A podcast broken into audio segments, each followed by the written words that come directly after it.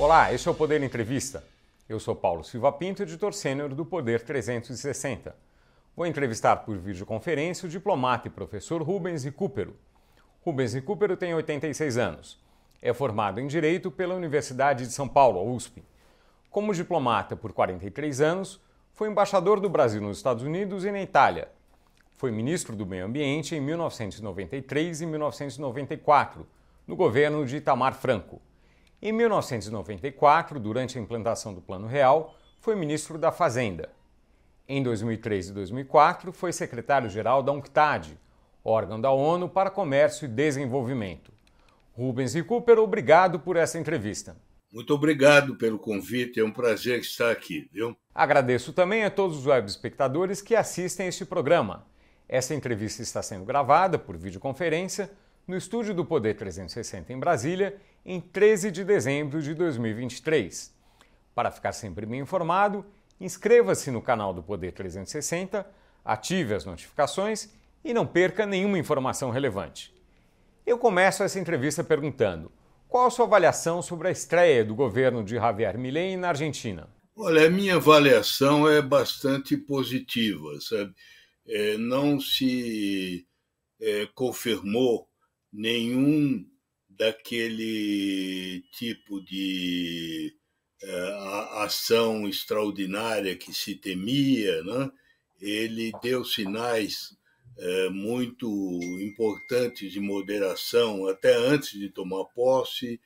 Creio que a constituição do governo uh, mostrou que ele escolheu pessoas bastante conhecidas em geral, né? Não daquele grupo que o acompanhou no início da campanha, tanto assim que a figura mais importante do governo, o ministro da Economia, já foi ministro do governo Macri, né? e é um economista reconhecido, respeitado, homem com experiência no mercado, e creio que também as primeiras ações em matéria de política externa, por exemplo, em relação ao Brasil, contribuíram para moderar muito aquela primeira impressão negativa que se tinha criado durante a campanha. Eu direi até a você, Paulo, que como se costuma comparar o Milley ao Trump e o Bolsonaro, na verdade, os primeiros dias de governo dele são muito diferentes. Né? É, não, não se parecem nem com o nacionalismo agressivo de Trump e aquelas medidas que ele tomou em matéria de protecionismo comercial, aquela ideia de olhar os Estados Unidos apenas sem dar importância aos demais, nem tem muita semelhança com é, o caráter do governo Bolsonaro. Né? Por exemplo, aquela carga ideológica muito forte na política externa, é, aquela influência do Olavo de Carvalho, a, rejeição ao que se chamava o globalismo. É, eu acho esses primeiros dias de governo muito diferentes, sabe? Apesar dele fazer jus um pouco àquela é, figura esdrúxula, né? bizarra, que ele criou durante a campanha, afinal, é preciso não esquecer que ele deve a sua ascensão ao seu trabalho como animador de televisão, né? ele fez isso um pouco nessa linha, mas apesar disso, a mensagem dele é muito mais libertária do que semelhante ao que foi o governo Trump ou o governo Bolsonaro. Né? Agora nós temos que ver o desdobramento, porque só nesse momento é que se começou realmente a apresentar os contornos da política econômica como nós vimos nas últimas horas. Né? Essas primeiras medidas econômicas, há algumas críticas de que foram muito genéricas e que não se sabe exatamente o que, que vai ser feito a partir disso. O senhor tem uma avaliação? Olha, eu uh, considero que ele foi correto na direção geral uh, do que ele anunciou. Né? Você sabe que havia praticamente um consenso no estado, na, na Argentina, desde que a gente exclua aquele grupo peronista do governo, né? havia um consenso entre os economistas, os homens de, imprensa, de empresa, que era necessário um ajuste muito forte da situação econômica, sobretudo a situação orçamentária, o grande déficit fiscal e, sobretudo, enfrentar essa hiperinflação que eles estão vivendo. O que ele anunciou é bastante nessa direção. Eu direi a você até que, como nível de ambição, é bem mais, talvez, do que se esperava. Né? É, ele deixou claro, por exemplo, não o Milley, mas o Ministério da Economia, que o que ele visa é zero de déficit, não déficit primário, como no Brasil, né? Mas déficit nominal. Né? Como você sabe, no Brasil, o déficit nominal também é muito grande. Né? Se nós incluirmos o pagamento dos juros, ele é de 6% do PIB, ou talvez até um pouco mais. Né? O que o Fernando Haddad persegue, e muita gente acha que não vai se conseguir, é zerar o déficit primário, isto é, sem computar o pagamento dos juros no ano que vem. Ora, o governo Milley está querendo também, em 2024, chegar ao zero do déficit nominal, que na Argentina é mais ou menos 5,5% do PIB. Né? É bem mais do que no Brasil, né? bem mais. Na sua avaliação, ele vai conseguir zerar o déficit nominal? Olha, é, tudo vai depender é, da persistência do governo, agora da calibragem, como você mesmo disse no início, a sua primeira pergunta, muita coisa ainda não está quantificada. Né? O que foi quantificado desde o anúncio de ontem do ministro Caputo foi a desvalorização do, do câmbio. A maioria dos observadores esperava uma desvalorização de 40. Ele fez uma desvalorização de 53%, portanto, um pouco até além do que se esperava. Esperava-se que a desvalorização levaria o câmbio na Argentina de um dólar a 700 levou a 800, né? portanto, mais do que se imaginava. Agora, as outras medidas que ele anunciou, por exemplo, o corte dos subsídios, tanto de transporte como de energia, sobretudo de energia, né, que é mais ainda do que em transporte. Ele anunciou o corte, mas não deu ainda o um número. Hoje, o porta-voz do governo declarou que nos próximos dias é que seriam indicados os quantitativos, quanto seria o corte em cada subsídio, porque isso tudo lá vai entrar em, em vigor no dia 1 de janeiro, né? A maioria dessas medidas.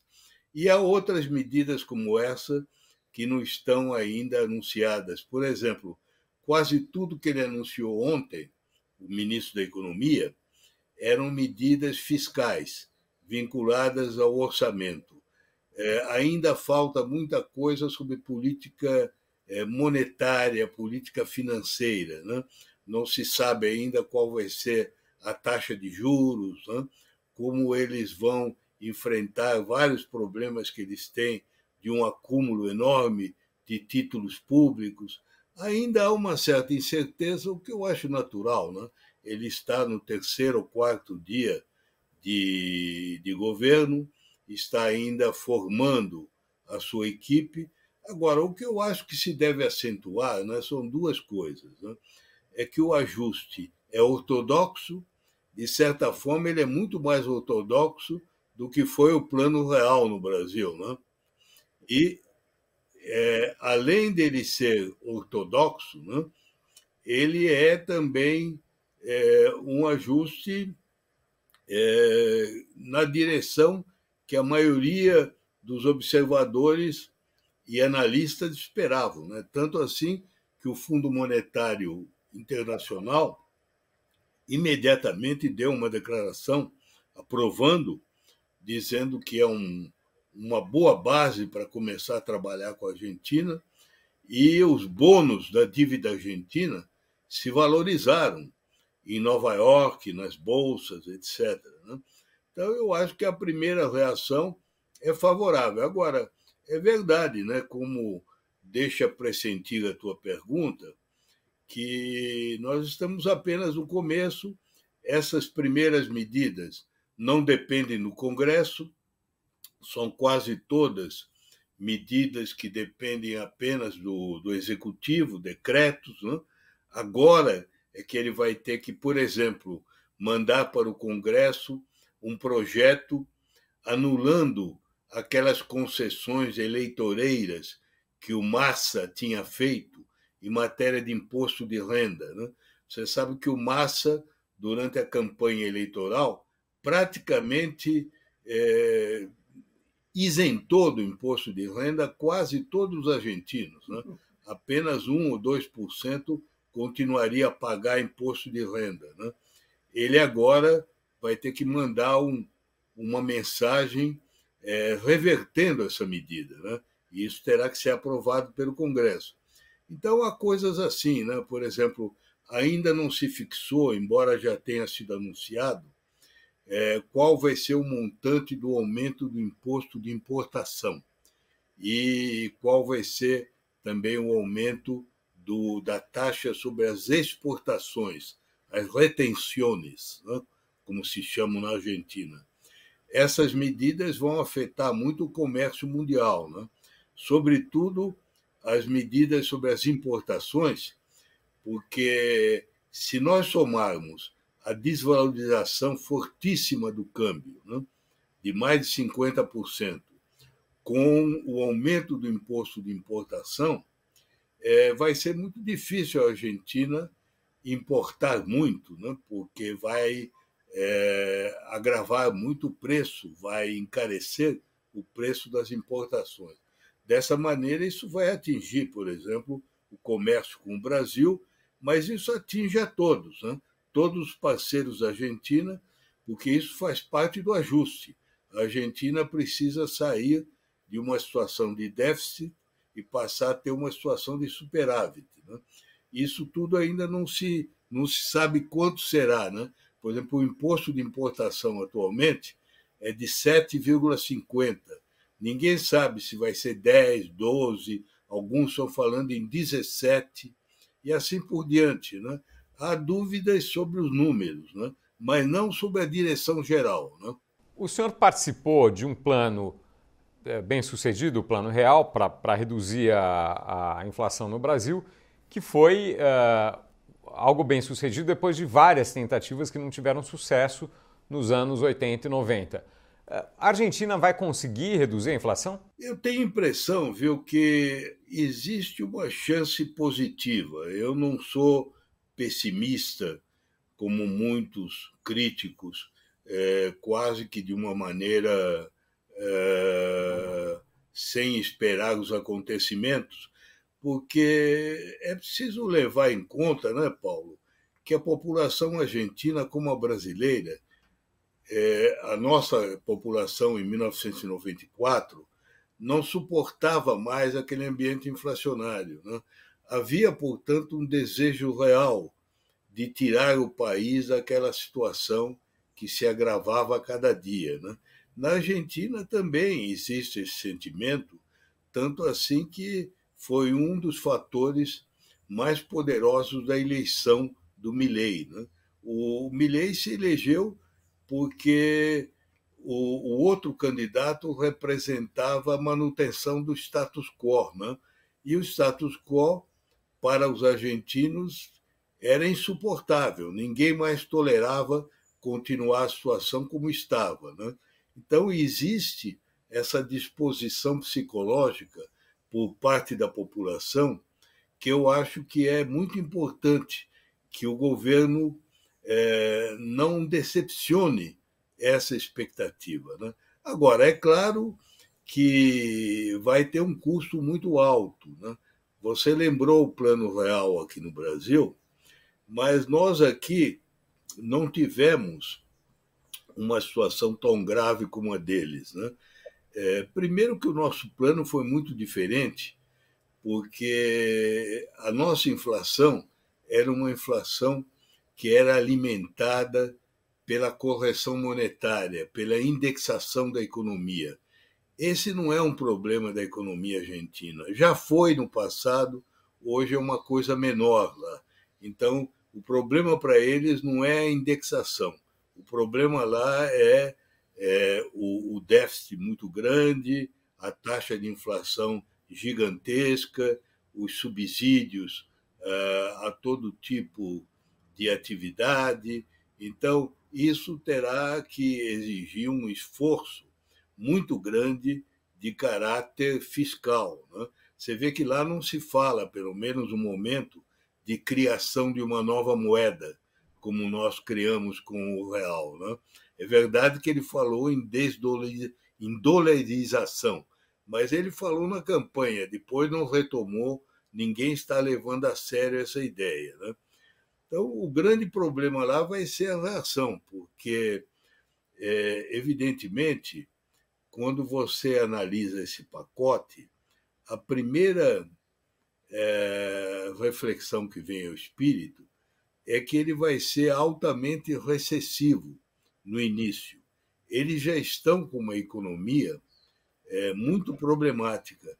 Agora, esse pacote vai, de um lado, agravar a inflação, porque no momento, com a desvalorização do câmbio, com o, a retirada de parte dos subsídios, o, os preços vão disparar. Aliás, já dispararam antes, né? porque, como você sabe, o governo aboliu o controle de preços que existia no governo anterior, e isso levou a um grande movimento de remarcação de preço.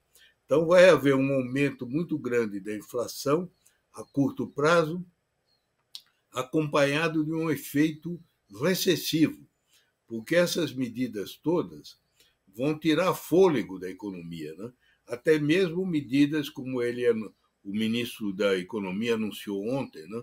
por exemplo, a suspensão de todas as obras públicas, dizendo que não cabe ao Estado levar adiante as obras de infraestrutura, só a iniciativa privada. Só isso vai ter um efeito terrível, né?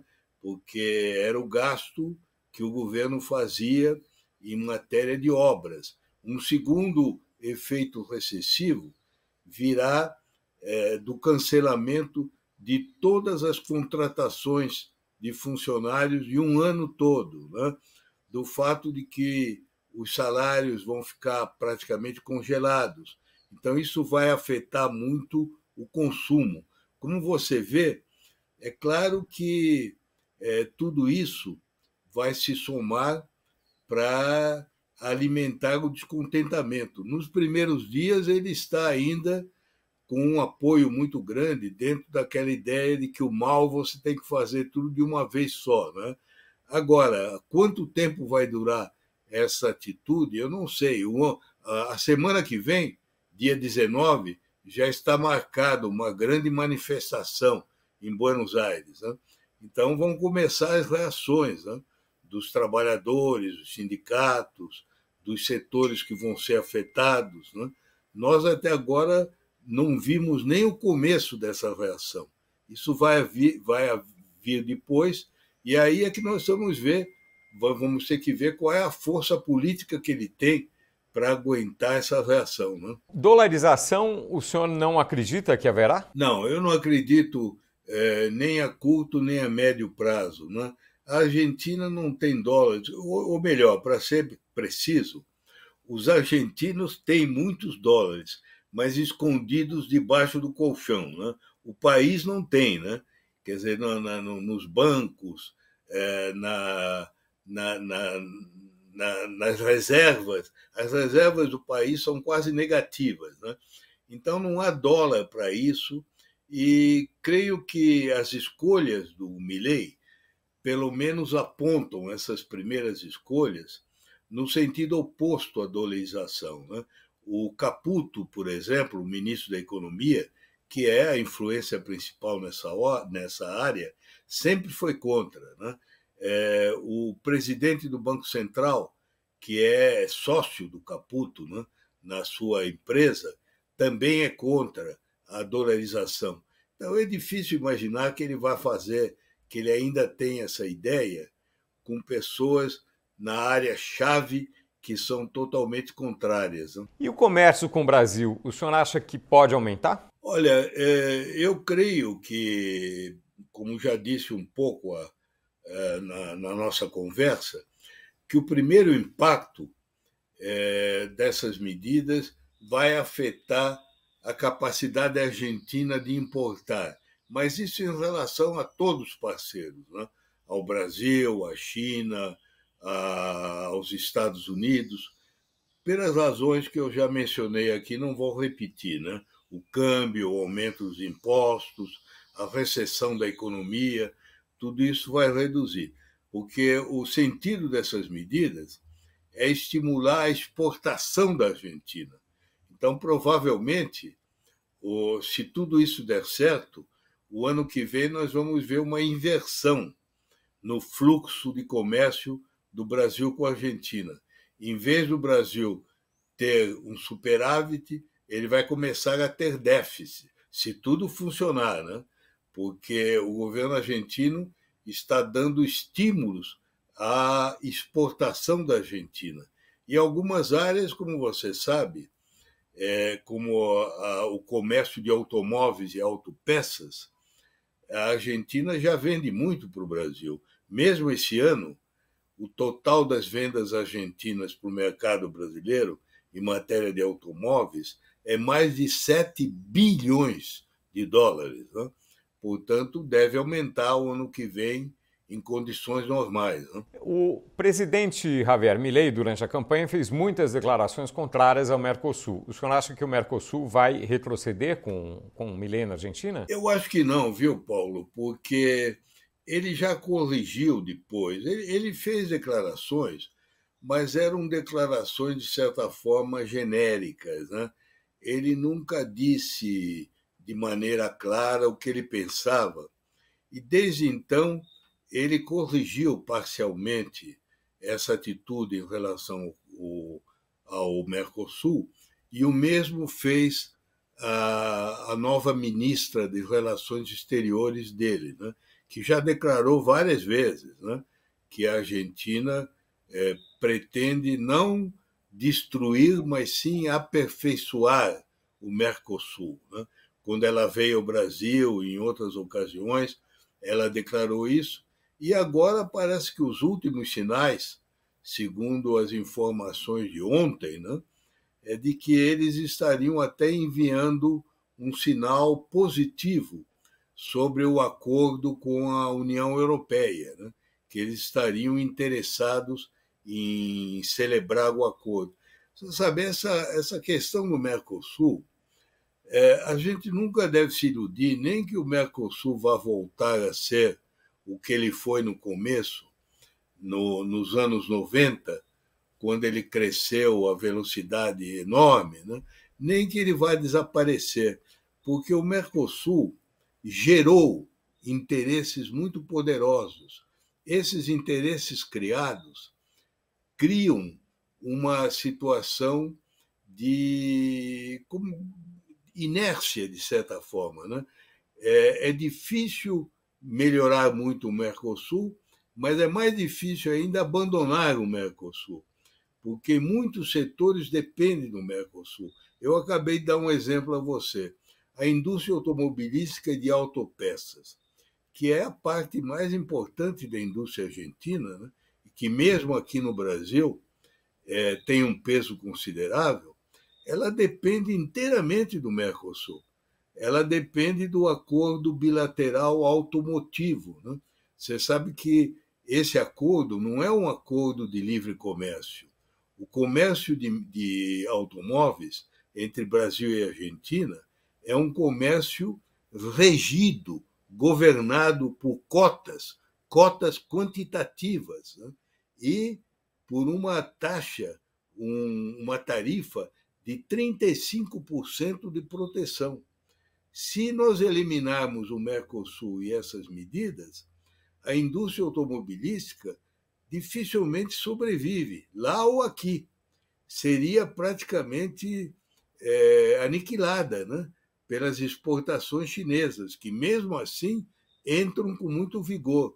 Por isso é que eu não acredito nunca nessas declarações muito radicais sobre o Mercosul. Você há de lembrar que no Brasil mesmo, durante o governo Bolsonaro, o, o governo não tinha entusiasmo pelo Mercosul, o presidente não se dava bem com, com o Fernandes, não, o Bolsonaro não se dava bem com o presidente argentino, e o Paulo Guedes era um inimigo de carteirinha do Mercosul, muito mais do que o Milei. Né? Ele sim é que sempre, desde antes da posse do Bolsonaro, falava em abandonar o Mercosul. No entanto, o Brasil, longe de abandonar, continuou a comerciar com a Argentina dentro do Mercosul. Né? Esse exemplo recente no Brasil, que todo mundo esquece, né? tem que ser lembrado. Né? É muito fácil falar. É, sair do Mercosul é muito complicado. Viu? O senhor mencionou o acordo com a União Europeia. Há chances de esse acordo sair realmente? Olha, impossível não é. Não, não, eu acho que ele pode sair porque ele teve sempre muitos obstáculos e muitos inimigos. Né? Alguns até que eram inimigos ocultos, né? que, como achavam que não ia sair, preferiam não sofrer o desgaste de que eram contrários. Esse é o caso que nós vimos agora com Macron. Né? Já se sabia né, que a França não tinha entusiasmo, mas durante muito tempo a França ficou numa posição discreta. Inclusive, eu creio que os franceses achavam que o Brasil nunca aceitaria aquela carta adicional que o Mercosul recebeu da União Europeia no começo do governo Lula, fazendo é, exigências adicionais sobre meio ambiente. Mas o Brasil evoluiu. No começo do governo Lula, o governo no Brasil não era favorável ao acordo. Né? Ele tinha muitas objeções. Objeções a essa carta, objeções à, à liberdade das empresas europeias participarem de licitações públicas no Brasil, havia resistência do setor de saúde contra a importação de equipamento de hospital e cirúrgico da, da Europa, havia objeções do Ministério de Ciência e Tecnologia, porque temia que a lei de inovações no Brasil fosse atingida, mas pouco a pouco isso foi sendo mais ou menos contornado e ultimamente é, a posição do Brasil se tornou favorável. Né? E nesse momento é que o Macron escolheu para dizer que ele era contra. Né? Então, é, nós temos que ver agora se não vai haver outros inimigos ocultos que se revelam. Né? Aparentemente, a Argentina é a favor, o Uruguai também é a favor, o Paraguai também, o Brasil também. Agora, é preciso ver do lado europeu, né? porque do lado europeu não é só a França em geral, são os países agrícolas que são contra, né? a Irlanda, a Polônia, que são todos grandes fornecedores de carne na União Europeia e que têm medo do ingresso das carnes do Mercosul. Né? Então, nós vamos ter que ver isso do lado europeu. Por isso é difícil fazer uma afirmação. Mas impossível não me parece. Né? Tudo indica que há um certo interesse político de trabalhar para chegar a esse resultado. O novo governo argentino manifestou a intenção de retomar o processo de entrada do país na OCDE, Organização para a Cooperação e Desenvolvimento Econômico. É, o Brasil está no processo de acessão, mas no, no atual governo esse processo uh, entrou em um ritmo mais lento. O senhor acha que o fato de a Argentina retomar o processo de adesão pode levar à aceleração uh, uh, da entrada no Brasil na OCDE ou não vai alterar? Eu duvido, viu? Duvido porque a, a ideia de aderir plenamente à OCDE, no lado brasileiro, sobretudo o atual governo, enfrenta grandes resistências. Né? É, resistências que têm a ver com a própria visão do mundo ou visão da economia do governo. Né? Porque, como você sabe, a OCDE é um baluarte do pensamento econômico ortodoxo e liberal. Então, não surpreende que o governo Milley, que é um governo de aspiração liberal, é, queira entrar para a OCDE. Agora, um governo que queira reindustrializar o país, que queira voltar a ter instrumentos, por exemplo, de dar um tratamento preferencial a companhias brasileiras. Vou dar a você um exemplo concreto. Nas compras da Petrobras de plataformas, de navios, você sabe que o atual governo quer voltar, e já voltou, aquela política de favorecer os estaleiros nacionais. Tudo isso se choca com o espírito da OCDE, né? como se choca, no fundo, com o espírito do livre comércio. Então, eu acho que é, o fato da Argentina querer aderir ao CDE é, não vai ter uma incidência direta sobre o Brasil, mesmo porque o processo de adesão da Argentina vai demorar muito. Não? Você vê, o do Brasil começou na época do governo Temer, né? lá em 2016, né? e até agora ainda é, não, não chegou a, se, a, a frutificar. Né? É, eu acho até, te diria, Paulo, que nesse campo que eu mencionei, da diferença de visão do mundo, é que vai haver maior distanciamento entre o Brasil e a Argentina, né? sobretudo entre o núcleo que dirige a política externa no Brasil e o governo argentino, porque a visão do governo argentino é uma visão liberal da economia e de opção pelo Ocidente. A política externa argentina vai ser claramente uma política favorável aos Estados Unidos. Né?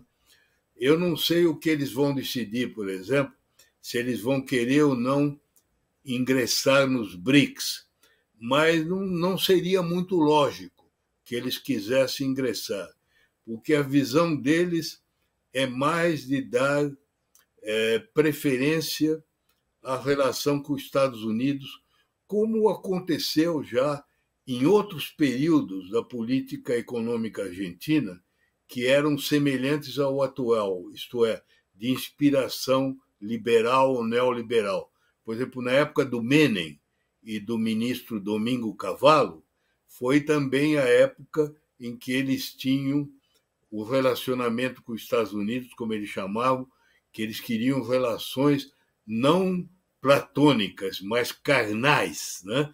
Então, eles queriam relações muito íntimas com os Estados Unidos. Né? Esse governo argentino já sinalizou no mesmo sentido. Não é, não é que isso seja hostil ao Brasil, não, é? não, não significa necessariamente desinteresse tanto assim que eles reconhecem a importância do Brasil como parceiro. Mas não está no mesmo comprimento de onda. Né? Para a política externa, sobretudo do presidente Lula, que tem essa particularidade de uma visão do mundo muito com essa ideia do sul global, né? de crítica ao Ocidente. Né?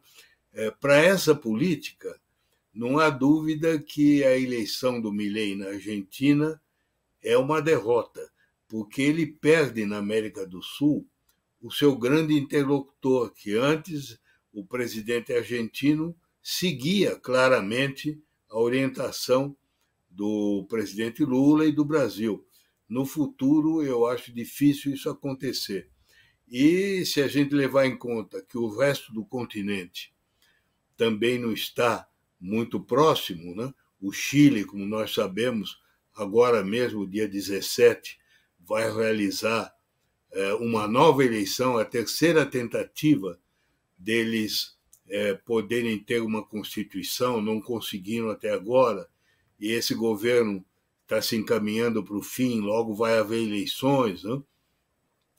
A, a Colômbia, que poderia ter sido mais próximo ao Brasil, na verdade, nas questões amazônicas, adotou uma postura muito diferente, porque a Colômbia é, optou é, pela renúncia à exploração de petróleo na Amazônia, foi até o que praticamente deu o tom daquela grande conferência que houve em Belém alguns meses atrás, que acabou sendo caracterizada pela dualidade. Né?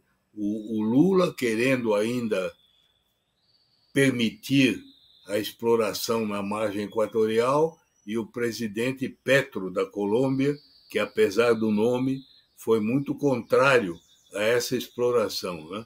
A Venezuela agora com essa aventura do Essequibo, né? É, que abre aí um, um conflito enorme.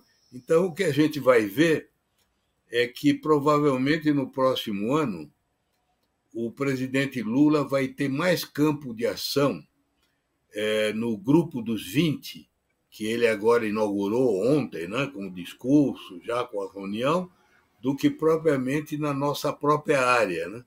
Eu acho que na nossa área os problemas vão ser maiores. Né? O senhor mencionou uh, o conflito, ou enfim, a a iminência de um conflito entre Venezuela e Guiana. O Brasil poderá mediar uh, esse conflito, impedir que esse conflito se instale? O, o, Brasil, no momento, de certa forma, já teve uma certa influência. Né? Ele se manifestou desde o início, ele não foi o único. Né? As Nações Unidas, os Estados Unidos, outros países, e isso levou à ideia do encontro dos dois presidentes, né? da Venezuela e da Guiana, que vai ocorrer amanhã, né? justamente no Caribe. O próprio Brasil vai participar através do Celso Amorim, né?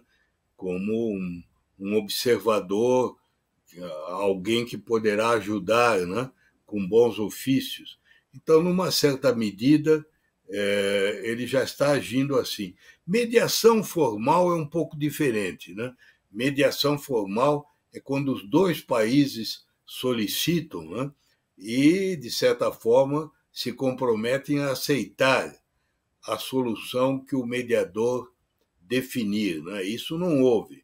Ah, o que está havendo é um movimento de aproximação, de tentar evitar o agravamento do conflito. Né?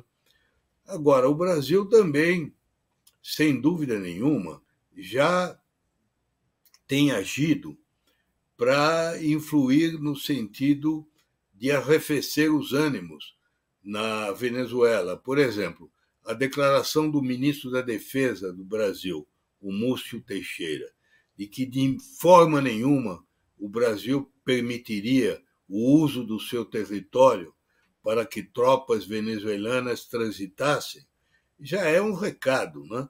porque, é claro, os venezuelanos não pediram essa licença, né?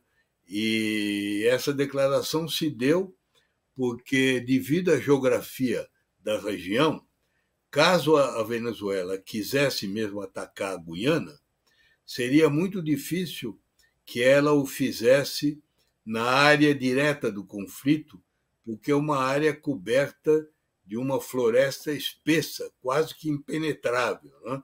Então, teria que ser pelo território brasileiro ou pelo mar. Né? Então, essa declaração do ministro da Defesa já mostra bem que o Brasil não está de acordo. É claro que ele, ele ficou dentro de certos limites. Né? Seria excessivo se ele fosse mais além e dissesse algo assim: bem, se a, se a Venezuela ameaçar, o Brasil vai mobilizar suas tropas. Isso seria já excessivo, né? porque não houve até agora razão para tanto mas eu acho que já foi suficiente para mostrar que a postura do Brasil não é favorável ao agravamento desse conflito. Né? Essa atitude do Brasil, a possível participação relevante na mediação, aproximará o país dos Estados Unidos? Eu acho que os Estados Unidos veem com bons olhos o papel do Brasil, e segundo se diz, eu não sei se isso é verdade ou não, mas se publicou na imprensa que os americanos teriam até pedido ao Brasil para agir de uma maneira mais intensa nesse conflito. Eu acredito que sim, porque, sabe, ao contrário dos americanos, nós temos a vantagem de que somos vizinhos, contíguos da região em litígio, né? somos vizinhos dos dois países e temos relações bastante boas com os dois. Né?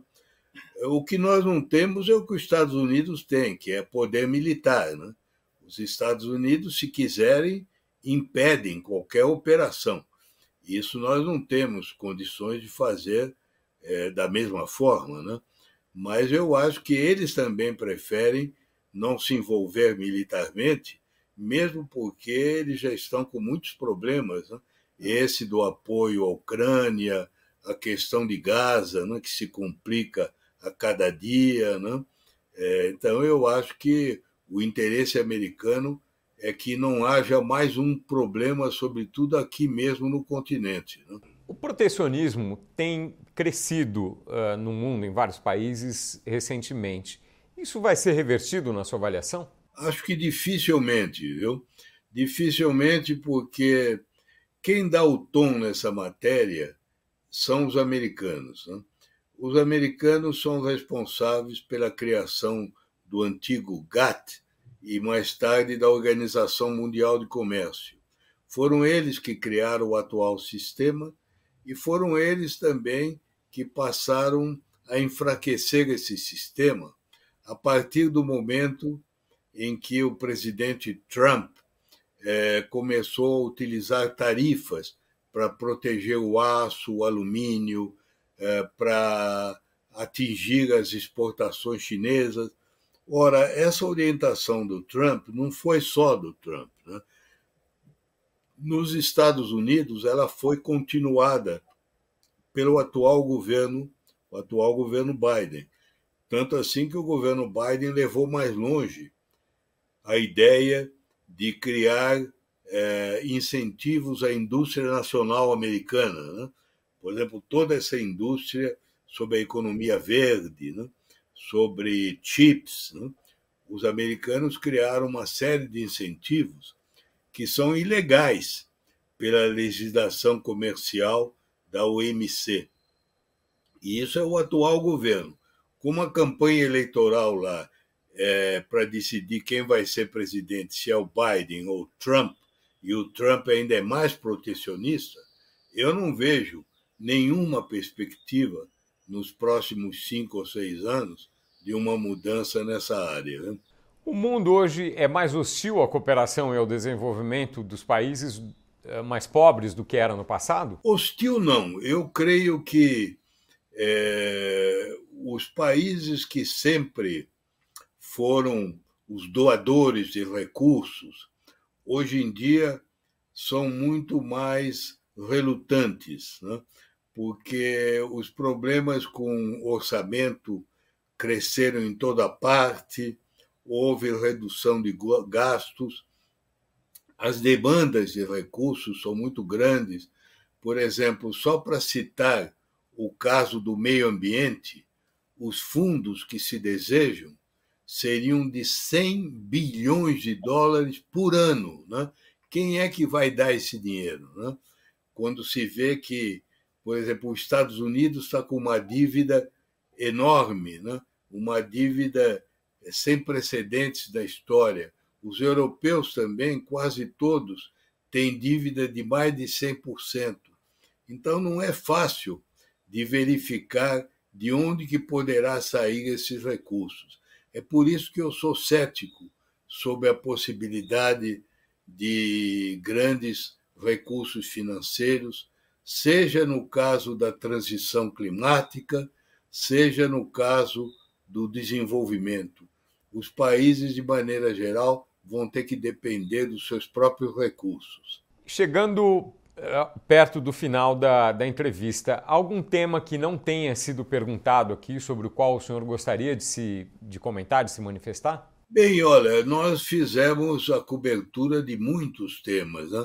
Nós só não tratamos de certos assuntos é, tópicos concretos importantes, como esse da guerra da Ucrânia ou como da situação no Oriente Médio, mas é compreensível porque a influência brasileira nessas questões é menor. Né? Nós podemos ter uma certa influência, de certa forma, através daquilo que se chama do soft power, né?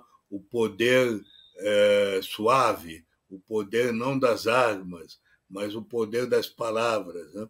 Nós vimos, por exemplo, na ONU, que o Brasil tentou, no caso da faixa de Gaza, aquele projeto de resolução que teve até um número grande de apoios, mas depois não prosperou porque os Estados Unidos vetaram devido ao temor de que aquilo representasse uma limitação à defesa de Israel contra o Hamas. Né?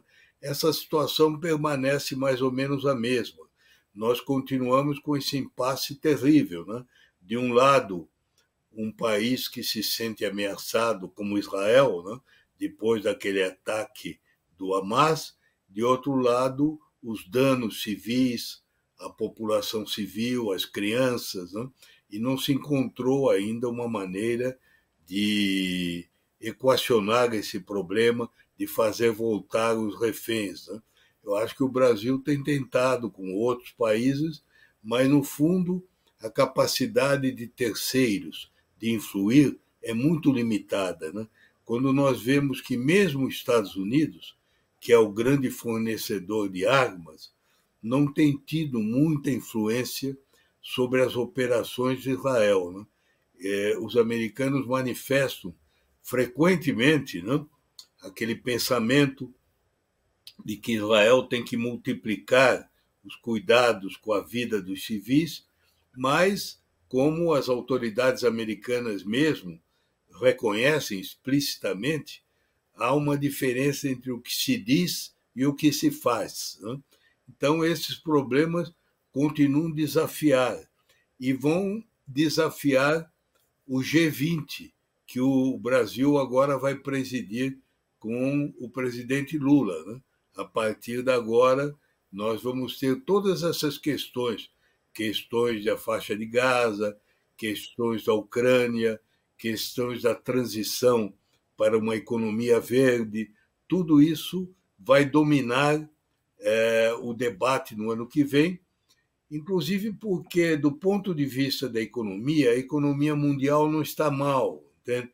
Ela não está num, num momento maravilhoso, mas aparentemente é, a economia internacional está conseguindo fazer aquele pouso suave, saindo da inflação que foi desencadeada pelo fim da pandemia e está pouco a pouco reduzindo essa inflação sem uma recessão.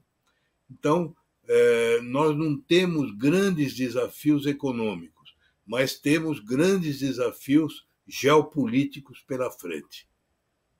É assim que eu resumiria o estado do mundo neste momento. O senhor mencionou vários conflitos que estão em andamento e há um outro uh, risco uh, sempre mencionado, que talvez tenha aumentado, eu não sei, uh, de a China ocupar o território de, militarmente, o território de Taiwan.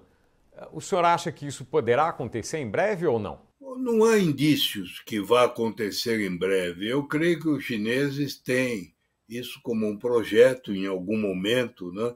Eles prefeririam que se fizesse de maneira pacífica, como foi no caso de Hong Kong. É, eu creio até, sabe, Paulo, que a, a situação de tensão e de hostilidade entre Estados Unidos e China foi maior há seis meses atrás do que é agora, sabe? Porque nos, nas últimas semanas houve uma série de gestos para, de certa forma, abrandar, amainar o tom que estava ficando cada vez mais fora de controle.